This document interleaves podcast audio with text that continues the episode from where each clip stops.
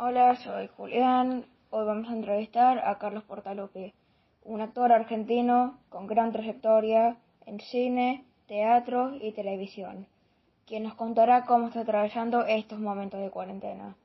Bueno, si les parece bien, comencemos con la entrevista. Contanos un poco, ¿qué estabas haciendo antes de que se decrete el aislamiento social obligatorio? Antes de que se decrete el aislamiento social obligatorio, yo estaba en la tercera semana de rodaje de una película que se llama Chau Buenos Aires, con dirección de Germán Kral, un director argentino que está radicado en Múnich hace 20 años. ¿Cambió mucho tu rutina diaria?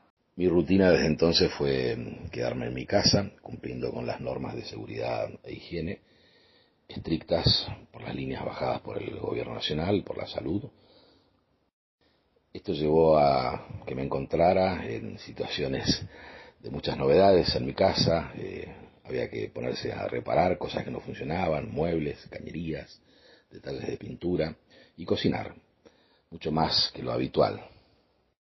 Además, en el ámbito cultural, bueno, me tocó esta posibilidad hermosa de volver a, conectar con, la poesía, con, la lectura, con espacios de reinvestigación en materiales en textos teatrales que ya había transitado anteriormente, volver a, procesarlos.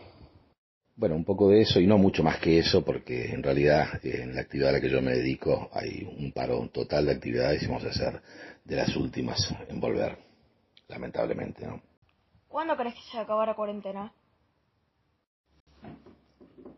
Bueno, yo pienso que la cuarentena se va a terminar cuando definitivamente hayamos aprendido a convivir en esta nueva normalidad, respetando el distanciamiento social y usando el tapabocas, y por supuesto cuando definitivamente aparezca esa tan esperada vacuna. ¿no? Sabemos que existen ya varias que están en distintas etapas, en distintas fases de investigación, y bueno, esperamos la pronta efectividad de las mismas y que puedan ser distribuidas a toda la humanidad. Ojalá que la vacuna salga pronto. Muchas gracias por la entrevista. Esperemos que la situación mejore para todos. Saludos.